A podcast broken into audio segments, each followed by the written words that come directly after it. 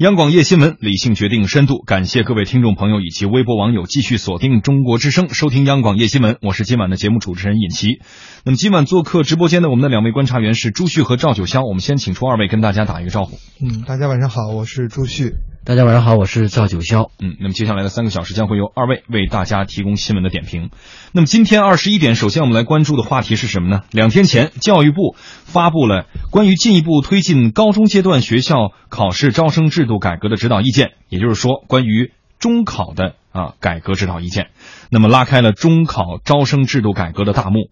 其中受人关注的是将取消体育、艺术等特长项目的加分。面对这一变化，各地教育考试主管部门如何制定细则呢？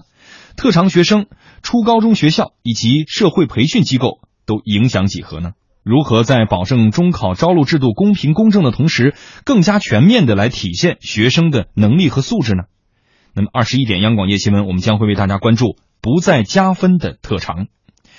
那么，教育部是日前公布了这样的一份关于进一步推进高中阶段学校考试招生制度改革的指导意见。继高考改革方案出台之后，关系广大学子的中考改革方案也已经出炉了。那么，根据这份意见，初中学业水平考试将会进行改革，中考考试科目以及内容将会发生改变。在招生录取方面，鼓励各地积极探索基于初中学业水平考试成绩结合综合素质评价的招生录取模式。而值得一提的是，意见明确将大幅减少、严格控制加分项目。我们来听央广记者沈静文发来的综合报道，我们看看他是如何为大家带来梳理的。教育部基础教育二司司长郑富芝介绍，根据国务院关于深化考试招生制度改革的实施意见的统一部署。指导意见明确提出，大幅减少、严格控制加分项目，明确规定要取消体育和艺术等特长生相关的表现呢，特长呢，你可以计入到综合素质档案当中，供招生学校呢录取的时候呢做依据或做参考。政府只表示，已明确要求试点地区将综合素质评价作为招生录取的依据或参考，努力使综合素质评价在招生录取中真正发挥作用，破解为分数论。目前，山东潍坊、浙江嘉兴、湖南长沙等地已将综合素质评价作为招生录取的依据，虽然具体方式不同，但已经纳入招生录取的体系中。我们还要求呢，省级教育行政部门要对本地区的加分的项目和分子进行全面的清理和规范，取消呢不合理的加分项目，以更好的促进呢教育的公平。由于我国普通高中实行地方负责分级管理体制，考试招生大多在省级领导下，由地市或县区具体组织实施，因此各地中考加分政策大相径庭。目前，各地中考加分大致可分为两类：政策类与鼓励类。其中，政策类加分政策大多为全国性的加分项目，如烈士子女、军人子女、见义勇为子女、华侨、归侨及台胞子女等；而鼓励类加分政策则多为地方性，主要包括艺术类、体育类、科技类特长生及赛事获奖者或三好学生、优秀干部等荣誉称号获得者等。二零一四年底，教育部等五部门印发《关于进一步减少和规范高考加分项目和分值的意见》。各地陆续清理高考加分项目，不少地方不约而同的选择跟随高考脚步，对中考加分进行大瘦身。从目前的中考加分政策看，虽然仍有不少省市还有鼓励类加分项目，但取消地方性鼓励类项目，调整和完善全国性政策类加分正成为趋势。那么，关于体育艺术类特长生在未来的中考当中将不再享受加分政策的照顾，对此大家都有哪些看法呢？我觉得我挺赞成的。是啊，我觉得这个体育啊、艺术都是一种自身个人的爱好吧。考的是那个对知识的掌握，它是学术性很强的。这个艺术性跟那个爱好比较有关，因为每个人的天分不一样，可能有的人有艺术方面这种特长，体育方面他也那有的人他他没有，但是他学习很好，对他们不是很不公平嘛？我觉得很多也就是不喜欢的。我我有个同事，他孩子就六七个班都报了吧，现在好像都放弃了很多，但是。因为他这个中考有加分，这个所以家长都会强迫孩子去学。我觉得应该有必要，因为这样可以鼓励孩子嘛。如果要是不加分的话，我估计话学学这方面那肯定就少了，是吧？没有那个激情了。这应该加吧，因为我觉得现在社会发展光注重这种文化课，是不是有点很枯燥？而且以后社会的人才不仅仅需要文化课呀，只要这个分的比重也不要太大，它就算一个鼓励分。如果说是抱着功利心太强，占比太高也不好。至于以后走不走这条路吧，就看他自己了。像我们那会儿都没有，就觉得挺遗憾的。我觉得这样直接取消加分太不人性化了。我孩子学业期都好几年了，也花了很多钱来请好老师教他，我们也不图别的，就是希望能通过加分让他考上一中就行了。那如果这个加分项目被取消的话，那我们努力不都白费了？对孩子的心理也会造成很大的影响。嗯，我首先应该是支持的。我觉得咱们的基础教育还是要比较注重一些文化素质的培养。这个艺术方面可能只是一些外在的能力，但是你人文素质上不去，能力再好，那你只是一个工具。呃，咱不是说头脑简单、四肢发达，咱们现在其实不需要这样，需要的是德智体美劳全面发展的这样一种素质。我不支持，原因就是大家觉得不公平的，呃，主要有两点，一个就是一个弄虚作假，第二个就是一些特长生他不注意给我加那么多分儿呃，所以我觉得就是应该是修订这个标准，呃，然后呢严格执行这个标准。嗯，你看这个观点很丰富哈，有的是直接表示了认为这个取消挺好的，呃，这样更加有利于促进这个招考的公平。也有人认为这个就应该作为鼓励啊，让大家能够全面发展。呃，在体育方面有一些特长，甚至是有一些这个成绩是非常好的，呃，只要掌握好这个加分的呃比重啊，作为一个鼓励挺好的。还有的，你看刚才最后这位呃女士，她就提到了，他认为直接取消，觉得。好像不一定是一个非常好的选择，呃，这个只要是严格控制，不要弄虚作假，呃，合理的来实现啊，对于这个特长生的照顾，他认为这就是一种公平，不一定完全取消就是公平。所以众说纷纭，大家的观点都不一致，这只是我们节目一开始听听大家的观点。那么接下来我们继续来了解一下，在这个呃备受关注的体育。艺术这些特长生加分啊，在中考当中未来将会被取消。那么，作为呃直接关联的招录方的高中学校方面是怎么来看待这一改革的呢？高中怎么看待这些嗯有体育和艺术特长的学生的呢？教育部二十号发布了关于进一步推进高中阶段学校考试招生制度改革的指导意见，当中取消了中考体育、艺术特长生加分，这在安徽省黄山市当地教育界掀起了热烈讨论。绝大部分初高中校长都很支持这样的教育改革。黄山市某高中丁校长。比较看好的，这样子的话呢，对整体学生来说更趋于公正吧，公平。因为你在这许多加分因素当中啊，冲淡了一些学业的这个分数的含金量，但呢，好多这个加分的名头太多啊，也缺乏一定的公允性。丁校长告诉记者，原本他们学校是有初中部的，这两年当地教育资源布局调整，他们学校现在是一所特色高中学校。我们现在是创办特色高中，特色高中这一块呢，当然首先初中学段的文化课学业的水平测试呢要达标，当然成绩越高越好了。除此以外呢，我们更看重的是在体育方面有潜质的孩子。据了解，改革之后的初中学业水平考试范围将包括义务教育课程设置实验方案所设定的全部科目，但并非所有考试科目都纳入录取积分总成绩。此外，为引导学生加强体育锻炼，体育将被纳入录取积分科目，并要求科学确定其考试分值或等级要求。丁校长告诉记者，这样就把体育放在了更加重要的位置，他们觉得非常好。体育方面有潜质的孩子呢，一方面呢，他将来走特色这条路啊，他的基础条件更好一点。再一个呢，目前的初中生啊，在体育方面的家长的这个重视啊，反而没有小学的时候那么重视。小学呢，像练钢琴的、报美术班的、考级的，这个都。比较普遍，到了初中呢，可能是学业的负担比较重，家长呢对体育这方面不是太重视，根本呢就是把它搁置在那里了。小学呢，家长是全面发展还是比较重视的，尤其是自职这一块，呃，对孩子的这个体育的培养啊，以及兴趣的培养啊，很重视。到了初中呢，家长没有时间重视这一些，只重视这些。文化课作为一所特色高中，丁校长也告诉记者，他们更喜欢一些文化课成绩合格、有体育潜质的孩子。我们希望呢，到我们学校来念书的孩子呢，学业水平合格，有体育潜质。有一部分孩子有这方面的潜质，在初中没有得到发掘。如果他到高中文化课这一方面呢趋于稳定，再把这方面的潜质发展，就是啊人尽其才吧，从这个方面培养，可能呢就更好一些，对孩子的发展。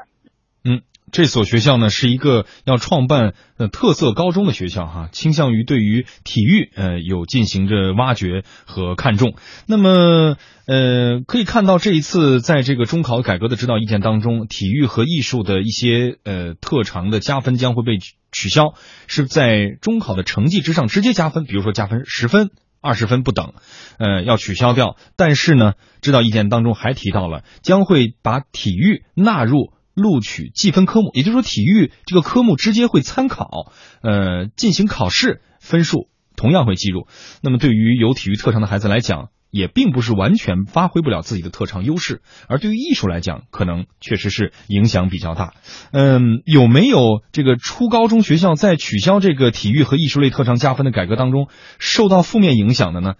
江苏省清江中学是江苏省体育后备人才培养试点校，也是淮安市艺术教育特色学校。那么除了体育，它还有艺术的侧重。那么江苏省清江中学艺体教研组的组长黄志云是这样谈到他们学校的情况。我们六年培养计划呢，应当是从初一开始招小学考初中的艺体特长生，招来以后，我们利用课余时间、业余时间，在家长的支持这种条件下，由老师带着他们进行训练，然后训练三年以后，初三了，那么我们在高中对这些学生在招生的时候也有一定优惠，按照教育局的规定降六十分把他招过来。高中的三年，我们仍然对他进行更高层次的，主要的目标就是说他未来的工作啊，未来的高考啊，为这方面服务。你看，降分六十分，相当于是加分六十分，这个加分的幅度非常大。而对于这一次教育部发文，未来中考将会取消体育艺术特长生的加分规则，那么校方是如何来看待的呢？我们来继续听江苏省清江中学艺体教研组组长黄志云他是怎么说的。中考如果说取消艺术、体育这方面的加分的话，那么对我们学校啊培养艺体特长生这个计划会有很大的影响。比如说体育特长生，你如果取消这方面的加分因素，那么势必会造成他在初中考高中的时候文化成绩有可能达不到我们学校的分数线，这些学生就招不过来，进不来以后，我们就必须要从一般的学生当中未必有这方面特长的从头培养起，那么三年以后进入高校就比较困难。嗯，呃，刚才我们也听到了啊，对于一些这个这个学校来讲的话，老师是非常认可的啊，认为呃这个有特长是学生素质全面发展的一种方式，呃，取消掉它对于这个招录的公平和公正是有好处的。但是也有这个特色学校，比如说体育和艺术类的特色学校，他会认为我本身就是更加倾向于这个呃体育和呃艺术类的。特长学生，可是你现在这么统一的这个改变啊，或者要求这个中考的这样的一个招录的规则，会对我们学校的发展和安排计划有影响。两位怎么看？嗯，九霄老师。呃，其实说到这个教育的事儿吧，我我我我我始终会有一种感觉，就是一说到教育呢，其实不同的群体啊，他会有截然不同的诉求，而且拿老百姓的话来说，就是鸡同鸭讲。比如说那些有专业特长的学校和那些一心想把孩子送到更好的一个高中去争取一个更优质教育就这个资源的家长们，他们绝对不是站在一个立场和一个出发点上考虑问题。嗯，所以咱们听的越多。呃，凡是没有这种升学经验啊，或者说不没有在处在这个高啊这个初一初二啊，没有没有面临这中考压力的家长们，实际上他会越听越糊涂。而我们的判断呢，其实只有一点啊，呃，说这个加分项的取消啊，比如说艺术和体育特长的这个加分项取消，呃。从直观的判断上，我觉得，呃，这次教育部对于这个高中阶段的这个考试招生制度改革呢，它其实有个核心点，它完全是为了配合这两年正在进行的啊高校的招招这个高考的高考改革，高考改革来进行的一个配套改革。嗯，但是有一点很奇怪啊，就是呃，我我我始终能从他们这个改革的逻辑关系里面读出一些破绽来啊，比如说。特别简单啊，因为我们知道这个高考，实际上大家所谓改革呢，是想去扭转这个高考这个指挥棒，能够把这个应试教育呢从一开始就把它改革掉。那你现在的问题是，如果实行了大约我看啊，从零二年开始，现在有十多年了啊，咱们高校的自主招生考试都还没改好呢。嗯，你现在呢又要开始让高中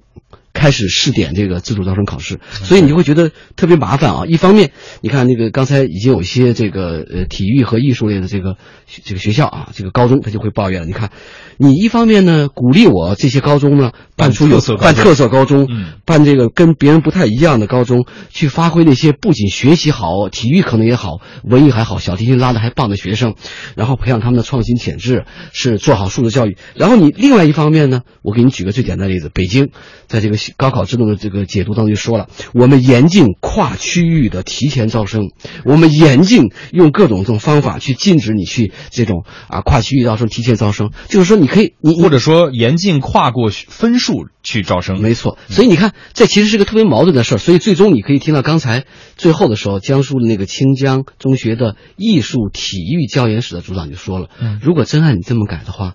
啊，你起码应该给我们一条出路，就是那些真的有艺术和体育特长的孩子，他没有了加分这一项的话，他想到我的学校来，你给我政策了吗？没有。当然，一个改革呢，它只是一个总体上的一个顶层设计，它不可能做的那么细啊。我也我们也不是一定是要去这个吹毛求疵，但是有一点啊，我就是说。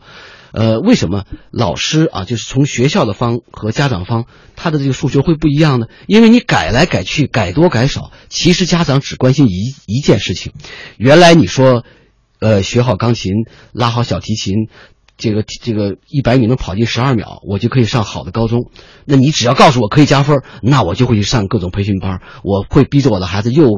呃在放弃文化课学习的同时呢，我把这些做好了，我同样可以上一个好的高中。你现在告诉我不能上了，那有些人就会比较失落。我我我正学了，我学了两年了，我学了三年了，你最后告诉我不行了，所以他会非常失落。但是如果说这个高中最后的选拔呢，大家。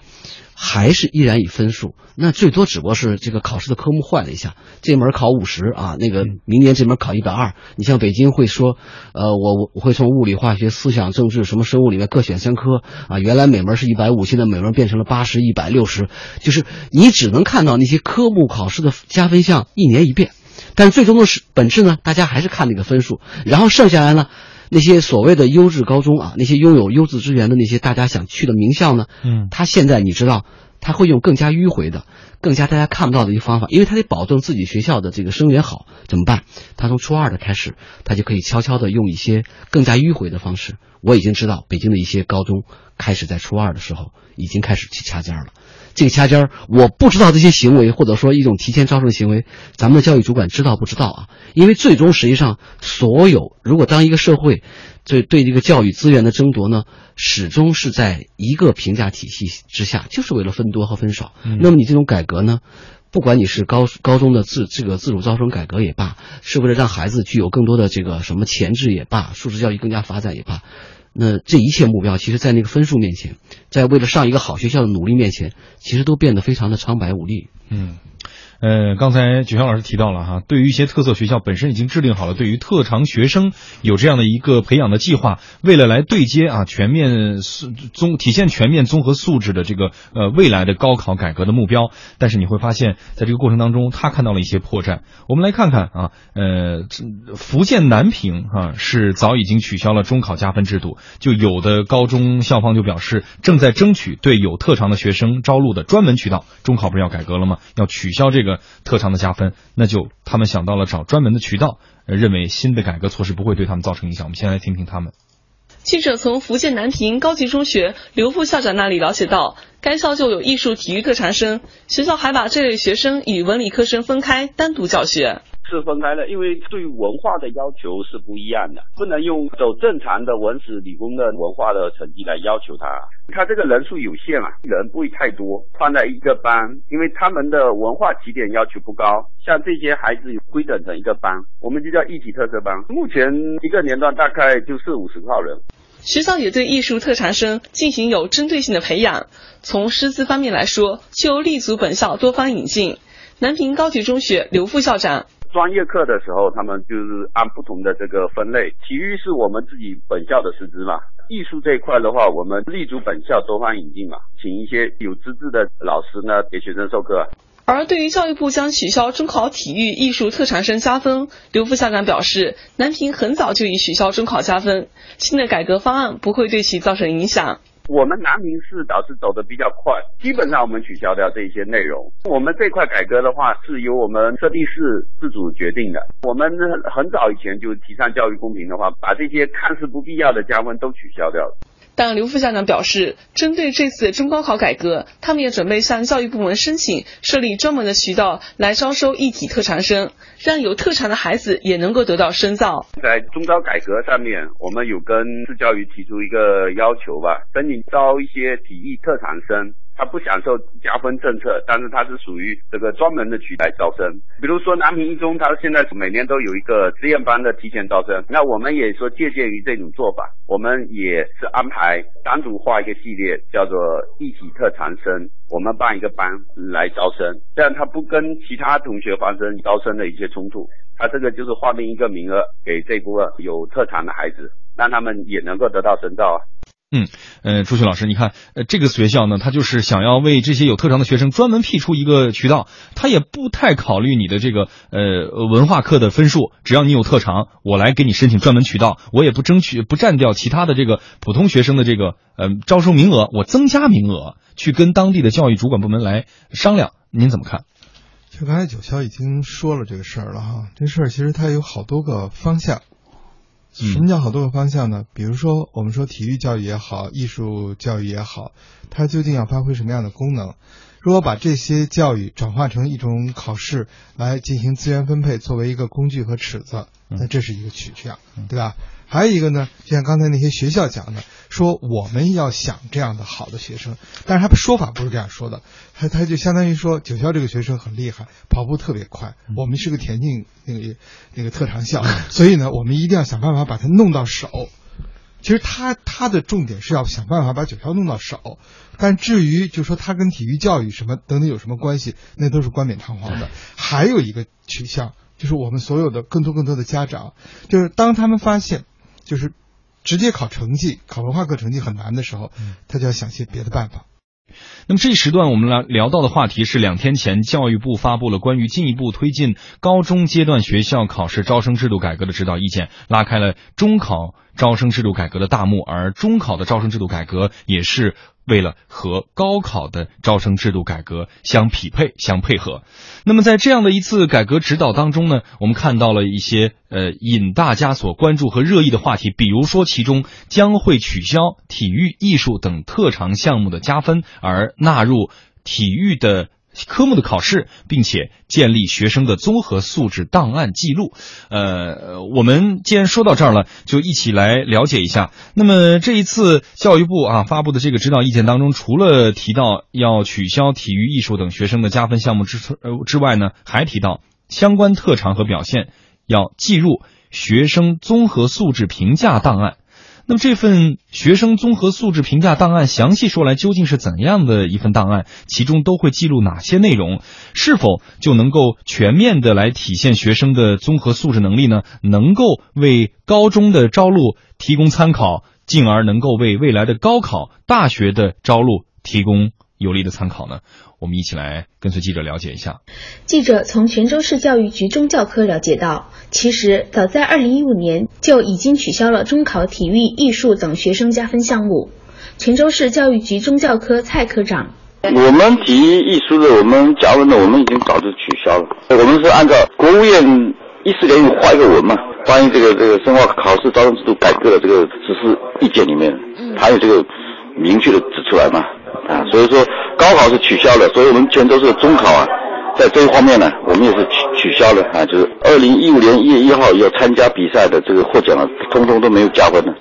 蔡科长介绍，泉州中学已经将学生的相关特长和表现等进入学生综合素质评价档案。我们现在把这些纳入综合素质评价，以后的录取啊，就是说今后的过渡方向是除了这个统一的考试以外。啊，无论是统一高考，或者或者我们统一中考以外，还要参考这个综合素质评价。但现在就是用的话，可能参考的价值不是很很高很大。但是现在要随随着这整个考试招生制度改革的深化，跟我们整个措施的完善，今后这个综合素质评价的作用啊，会日益的凸显。另外，记者了解到，福建省教育厅日前出台了《福建省普通高中学生综合素质评价实施办法（试行）》。该办法自二零一七年秋季开始实施，泉州作为全省试点地区，今年秋季起，泉州高一新生都需填写一份综合素质评价，此后每学期记录一次，直至高中毕业。这份综合素质评价将作为高校录取考生除高考成绩外的一份重要参考。综合素质评价到底评价些什么？它将如何影响学生未来的高招录取呢？记者了解到，综合素质评价由学校负责组织实施，主要反映学生德智体美全面发展情况。启动普通高中学生综合素质评价是为了对接两年后福建高考新方案的全面实施。二零一八年秋季入学的高中学生将不再分文理科，到二零二一年参加高考时，高校的招生录取分数线还将包括两个依据一个参考。泉州市教育局副局长徐苍玉。那两个依据是什么呢？一个就是高考的成绩啊，另外一个就是高中的学业水平考试的成绩。那么一个重要的参考就是学生的综合素质评价。从这个一六年啊，这个秋季开始啊，这个新的高一年我们就要开始这个综合学生的综合素质评价。具体而言，高中学生综合素质评价内容分为思想品德、学业水平、身心健康、兴趣特长、社会实践等五个方面，注重考察学生社会责任感、创新精神和实践能力。其中，思想品德方面，重点记录学生遵守日常行为规范情况，参与党团活动、有关社团活动、公益劳动、志愿服务等的次数和持续时间。学业水平方面，重点记录学生学业水平、考试成绩、必修和选修课程学习成绩，特别是具有优势的学科学习情况。身心健康方面，重点记录学生体测主要结果、体育运动特长项目、参加体育运动的效果、坚持每天一小时体育锻炼情况等。艺术素养方面，重点记录学生在音乐、美术、舞蹈、戏剧、戏曲、影视、书法等方面表现情况等。这样的一个学生的综合素质呃评价档案哈，呃记录的内容非常的丰富，呃思想品德、学业水平、身心健康、兴趣特长、社会实践五个方面都会细致的记录，呃而且呃从初中一直伴随到。高考，那么除了这样的一份档案，我们先留在这里，稍后我们评论以外，那么除了这份档案之外呢？此次教育部发布的中考改革指导意见当中还提到，要完善高中录取自主招生制度，那么给予高中一定自主招生的名额。那么高中该如何走好自主招生这条路呢？南京的中考政策中并没有特长加分，但是有体育、艺术等特长招生需求的普通高中可以开展特长生的专业加试，降分录取。对于教育部的这个政策，张恒柱认为，虽然取消了特长生降分，但是学校多了自主招生，对于特长生，学校可以开放更多的空间和渠道，而且新政还给了一些以前没有涵盖到的具有特殊才能的孩子进入好高中的渠道和机会。比如说，我们这一次在招生的过程中间就有这样的学生啊，有一个孩子他是花样滑冰，在国际上拿到金牌的，他考了六百零四分，这个孩子基本的素质、专业的水平都是非常高的。南京市没有招生这样专业的学校，但事实上，这个孩子进入高中之后，他可以跟大学能对接得起来，但是他想进入理想的这种高中，他就进不来。所以我觉得，如果有了这样一个政策之后，这样的孩子进来之后是高中所需要的，但是通过现有政策是进不来的。南京一中校长尤小平认为，从整体来看，南京中考政策和教育部的新政有很多吻合之处，而且不管是从素质教育还是从应试教育来说，也都对学生有利。从积极的一面上面来讲。学生可以根据自己的兴趣爱好、特长来学习，从初中阶段就可以开始，更加适合学生一种个性化的成长。从实用方面来讲，也是我感兴趣的可以多花一点时间，不感兴趣的相对讲你可以少花一点时间，对你今后的高考成绩来讲更有针对性。嗯，这一次呢，中考的这个改革的指导意见里面，除了提到呃呃将会取消。体育和艺术的特长的加分以外，还有两个辅助的一些改革的指导意见。那么就是一个啊，建立学生的综合素质评价档案；另外就是给予高中啊招录过程当中一定的自主招生的名额啊，自主招生的权限进行一定的尝试。所以说这两个方式，我们请出两位观察员分别评论一下。九轩老师，呃。其实我刚才已经听了，像南京的这个学校应该是个好学校啊，南京一中听起来。然后他其实也提到有一点，就是，呃，你像这个高中的自主招生呢，当然是可以给这个特长生更多的一些空间啊，甚至是他们觉得呃分数不应该是评价这些有创新潜质、有艺术和体育特长孩子的一个唯一的标准啊。我觉得从一个教育工作者的角度来说，校长这么说其实是对的啊，因为孩子的成长分数绝对不是应该唯一的一个评价体系。但是问题又来了啊，如果你把它推而广之的话，呃，如果这个校长说了，我这个是你们现在不是倡导我们高中也可以向大学学啊，我们也可以这个自主招生考试，那他的这个公平性怎么去体现？如何把握公平？他如何把握公平？他如果在当中呢，又夹杂了一些 咱们以前可能一直想回避到的一些影响招生的一些因素，条子生、关系生，甚至是家家长有钱了，多给钱了，多给赞助了就能上了，那你这些问题又怎么去解决？就是。就像我一开始上一时段说到有一点啊，就是高中的这种自主招生的考试呢，真的应该慎之又慎啊，因为它毕竟跟大学不一样。大学呢，实际上它已经是一对一些进入到一个呃成成人向一个社会人过渡的这么一个角色啊，所以他对孩子来说，孩子的人生观在大学阶段已经慢慢的会有一个形成。那么他实际上对自己未来人生规划呢，已经有了一个基本的目标。但是你说高中阶段的这些孩子们。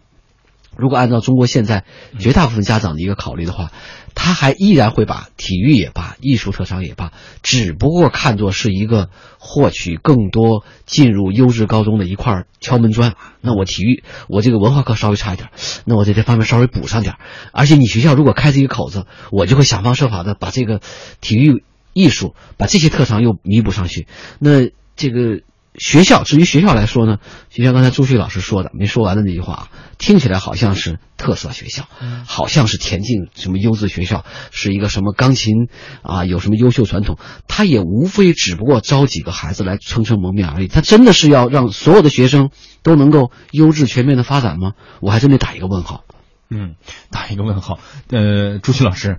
所以说这个事情啊，这个事情我就觉得我们来试想一下原来的模式啊。嗯。我们原来的模式呢，是基本上把确有特长的，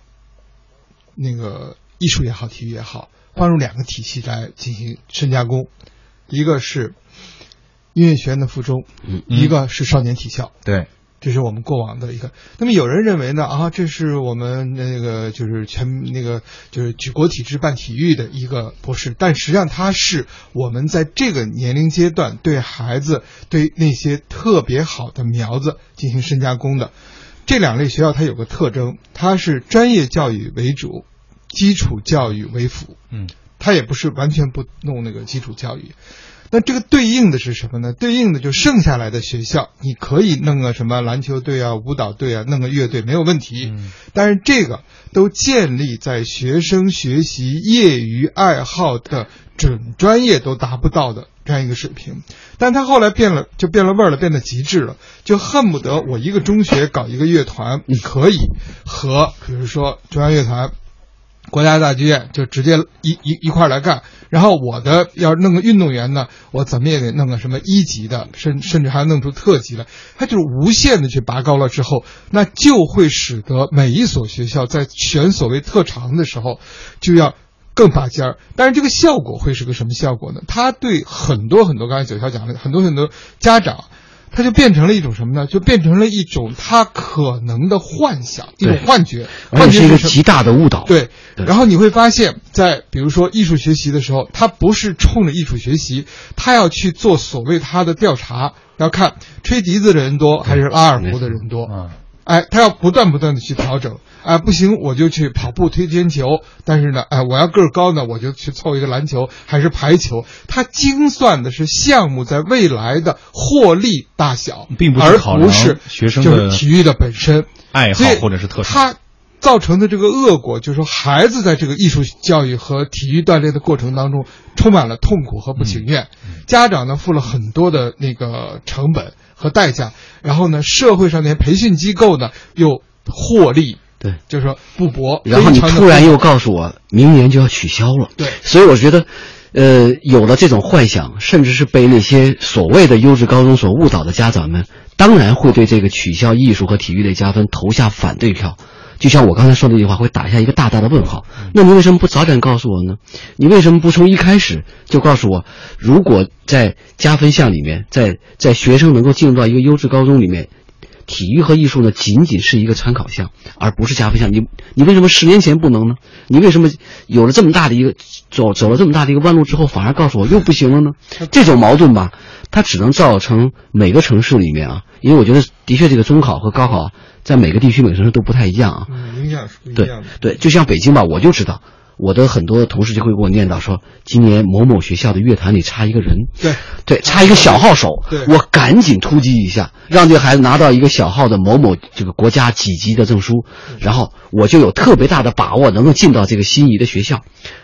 这这哪里是学生的全面素质的发展？而且对于学生本人来讲的话，对对于孩子来讲，是不是学从这里面受到了一种投机的一种影响？中国的教育其实本质上对都是一个功利性特别大的，从教育从从学校到家长，那学生只是这个功利教育的一个最最大的一个受害者而已。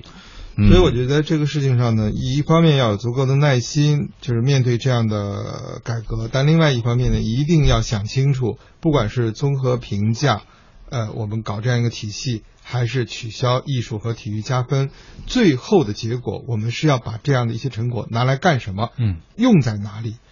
我觉得最重要的，它还是不应该成为我们分配教育资源的一个工具，不应该成为就是说对家长在看待这些教育上面的一个新的导向。因为新的导向，它有可能就是说，干脆这些东西我们都不弄了，我们就只去弄分儿了，是吧？我觉得这两个取向，再有一个就是在未来有没有一些可能，就是说我们真的把这一部分啊，不要用所谓特长的眼光去看待，而把真正的特长呢交给专门学校来解决。嗯就是回到那个那个路子，它不是我说的是要去一定培养什么冠军啊什么，而是遵从了这一小部分孩子的特长。嗯，因材施教。但事实上，它不仅仅是音乐，呃，是艺术和体育，其实还包括其他一些。那有的孩子他可能四年级就想当厨师了，但他为什么就不能在高中的时候就直接去那种就是非常专业的职业学校呢？嗯，但是这个种子完完全全可以从初中时候就开始啊，所以它本来是一个更广泛的，但是我们把体育和教育啊，不和艺术拎出来单说。呃，其实这个也不是一个完，就是很完全、很很完善的，更应该更远的看，我们还是应该把教育的基础和教育的所谓的专门性把它分开来，然后让个体呢从小到由他自己发起的一种选择，而不是靠就是说我们为了获得好资源被带着嗯去选择，这就会非常非常糟糕。但但但这个其实做起来真的很难，因为我这个这些天我接触过一些教育的课题，我问过一些专家，他就提到有一点啊，就是我们在看到这个中国和西方教育的这个差别里面，我们往往只看到一个表象，就说你看，比如说在课堂上，啊，我们的这个课堂教学呢是以这个灌输式为主的，然后国外的教学呢是以启发式的，这两种到底孰优孰劣呢？其实每个国家的国情不一样，不能够简单的评上。但是至少有一点，我觉得就是西方教育里面呢，它在很早的时候，甚至从小学的时候、初中的时候、高中的时候呢，他就有意识的从老师也罢、家长也罢呢，他会引导孩子慢慢的找到自己的兴趣点，对，然后做好一个人生的规划。对，就是我们的这个小学、中、初中、高中，从来没有一个学校，也没有一个老师啊，去帮着孩子去发现你今后到底想干什么，或者适合这个人生对对，你适合干什么？这个我我我最近这个这段时间听到我的同事们那些刚刚上小学或者准备上小学的同事，他们在抱怨，他说：“你看，我其实花了很多钱，这个两岁的时候我闺女喜欢这个敲锣，我就培养她去敲锣；三岁喜欢钢琴，结果她学了半年又学不下去了，后来我又让她去学练画画，再后来她又学了书法。我试了很多之后，突然发现，也许这孩子就喜欢做饭。嗯，这个他在的抱怨背后呢，实际上还是对孩子未来的人生规划呢，加入了自己的一些幻想。他总觉得，你看，孩子应该去学个钢琴，应该去这个学个书法，这才是高雅的。他如果学了做饭，好像就不对。就是孩子所获得的人生兴趣，或者是孩子的人生规划呢，家长和老师呢，其实只是一个陪伴和引导，而不是替代。恰恰好在这一点上所以可以，我们老说老师的课。真的，我最近讲的最多的就是你刚才说的这个问题。人生规划听起来很大，其实应该从小刚才讲的非常重要的一点，就是兴趣的发现。嗯，兴趣的发现实际上考验的是家长，而不是考验的是孩子。嗯，所以体现孩子的兴趣，或者说体现孩子的天赋，或者体现孩子的这样的一个特长，呃的建立的综合素质评价，到底目的何用呢？两位观察员给出的说，如果目的最终只是为了还是在高考那一刻进行彼此的比较的话，那么就失去了它本身该有的意义。那么刚才朱旭老师也提到了。最终，其实这一切失去了意义，而什么产生出了价值呢？那就是社会的一些培训机构在从中啊产生了一些价值。那么，既然说到这里，我们马上进入三十秒广告，回来之后我们一起来听听。那么，在这一次这个中考的这个改革意见发布之后啊，体育和艺术的这个特长加分将会被取消。那么，一些社会的培训机构，尤其是针对这个中考生的一些突击的特长的培训的机构，他们是如何面对的呢？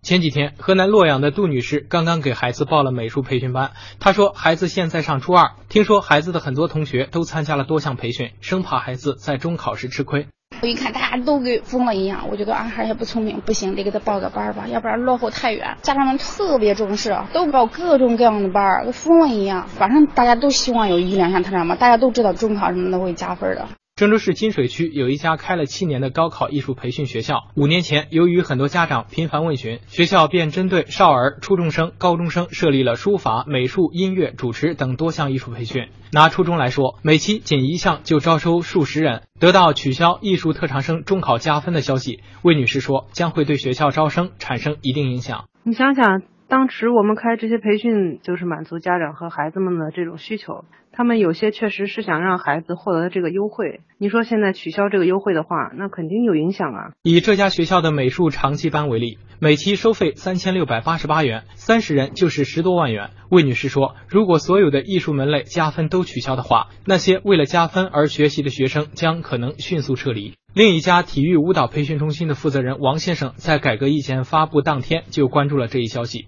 王先生在教育培训方面摸爬滚打了十一个年头，对这块市场相对比较了解。他说，他对家长这几年一窝蜂让孩子参加各项特长培训的现象一直比较担忧，对加分项目的调整也在意料之中。他们都是说呀，你看，啊，你家孩子学，我家孩子不学，我家孩子就输在起跑线上了。但是真不是每个孩子都适合学。你比如说呢，有的孩子身体他本来就不适合高强度的体育锻炼。有些呢也不是从小就开始学的，没有底子。你像基本功啊、劈叉啊这些啊，他们都不行。但是家长愿意，我们只能根据孩子的实际情况，一点一点进行训练。和杜女士不同的是，对于加分取消是否会影响到培训机构，王先生表示他并不担心。他说自己已经认真研究过中考改革意见，改革明确了综合素质评价的重要地位，评价内容上也包括身心健康、艺术素养和社会实践等方面。不加分不代表不考核，更不代表不重要。可能哈，有一些家长一听说这个事儿，他马上就不让自己的孩子学了，这也是很正常的。但是长期看的话，应该说不影响。明显的说，以后综合素质呢越来越重要了。一个是你有这一个闪光点呢，就可以给你记录到那个档案里头；一个呢是允许啊，有一些学校他自己去招生，有没有这方面的特长呢？肯定是不一样的。你说像素质教育这样啊，也也是国家教育的一个大的趋势。嗯嗯，他认为哈，这次你看，呃，全面的有了一个综合素质的这个评价，它里面还有各种各方面的一个记录。除了体育和艺术之外，有更多的这个记录，似乎他也看到了更多的这样的一个市场哈。呃，另外我们也看到，呃，也有的这个。呃，比如说如火如荼的这个艺术体育培训的市场，大家也都给出了对于哈相关特长和表现会计入学生综合素这个素质的评价档案的这个消息的一些反应。我们到呃安徽去了解一下。吴丽丽的女儿靳无忧今年五年级，是合肥市一所体育培训学校的学员。她选的项目是击剑，每天都会在放学的时候去训练。吴丽丽告诉记者，孩子一年前接触到击剑运动，比较喜欢，就报名了。当时报名之初，学校就承诺，如果孩子练得好，可以帮助他向体育特长生方面发展，会带孩子参加各种省市甚至国家级的比赛，取得好成绩，作为成为体育特长生的资本。吴丽丽说，当时她也就是听听就过去了，没往心里去。这下取消了特长生加分，她也没有特别大的失落感。最初我让孩子参与击剑这种体育运动，最初的目的是希望他能够强身健体，在运动的过程中使自己的这种毅力增强、心智的这种锻炼以及这种情绪的控制吧。作为我来说，并没有说把他坚持一项体育运动作为一个加分，或者说将来升学的一个比较重要的砝码。可能有些家长带着功利性的，希望通过这种手段能够让孩子有机会上一个更好的学校。这所体育培训学校的负责人刘涛告诉记者，学校开设体育项目有篮球、羽毛球、游泳、击剑等，从事体育培训近十年，每年都会帮助不少学生争取到体育特长生的加分。在他们进入初中阶段的时候，学校就会带着孩子们去打比赛，获得奖越多，申请加分的机会就会越大。虽然加分不多，但是对于孩子来说还是非常有用的。现在取消了加分，对他们会有一点影响。可能对于那些没有参加的，可能是在犹豫当中的那些家长呢，可能会有一些影响吧。这个犹豫期，我加不了分了，我要不给孩子参加呢？不过刘涛并不十分担心，他说：“其实很多家长带孩子来体育培训的目的还是强身健体，能成为特长生加分的还是少数。大部分的家长，他们送孩子来培训，家长也不会冲着这个加分，他最终的初衷还是为了孩子身体健康。也有最后水平不错的，最后可能产生一些加分因素。”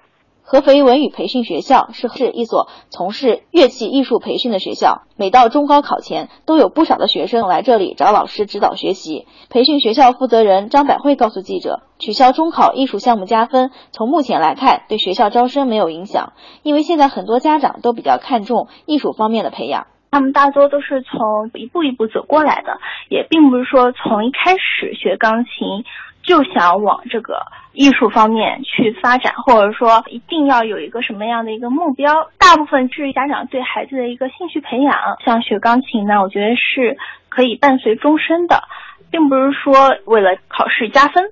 张百惠老师说，对孩子艺术方面的培养很重要，但是兴趣更重要，不能一味为了考试而让孩子参加不感兴趣的培训，这样只能适得其反。这个政策的出台，在他看来是适合教育发展的。其实呢，艺术教育真的很有必要。即使有学员是为了中考加分啊，从某种层面也可以理解为是这个文化课比较薄弱。升入高中后呢，他极有可能会走这种艺考道路，提前打下一个基础吧。嗯，从记者走访这些社会的这个培训办学机构哈的了解来看，他们反倒对于这个取消中考艺术加分对自己的影响看的。很淡啊，认为现在的更多的家长其实确实是为了孩子能够有这样的一些特长去准备，并不是目标一定具体设定在中考加分或者是高考上的帮助。认为如果孩子能够强身健体，能够有艺术修养是最好的。最终如果能走上这条道路，那是一个意外之喜。所以两位观察员怎么看待呢？好像大家看上去心态挺平和的，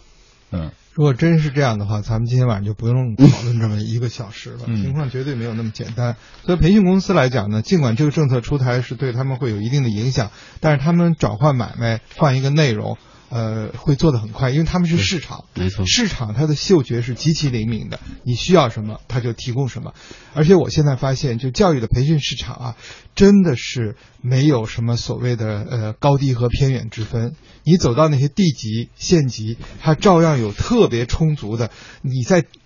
北上广都听没有听到过的那些概念、那些名字，然后狠狠的卖钱。然然后你打开那个著名的、曾经犯过很多错误的那个搜索引擎的话，只要你输入跟教育有关的，随便查一下，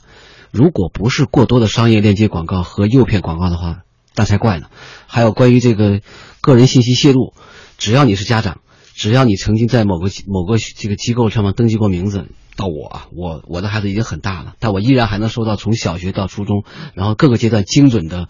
广告营销啊。这个广告营销背后，实际上你能看到那些培训机构呢，才不像他们说的那么光鲜。但是有一点，我觉得我跟朱旭老师是想法是一样的，至少你应该把艺术回到艺术应该的地方，让艺术真的是回到艺术应该培训的方向，然后让教育喜欢，对，真的有真喜欢，你就要培养他去这个艺术发展的一个兴趣。但是在这一点上。咱们的很多改革呢，只是治标没有治本。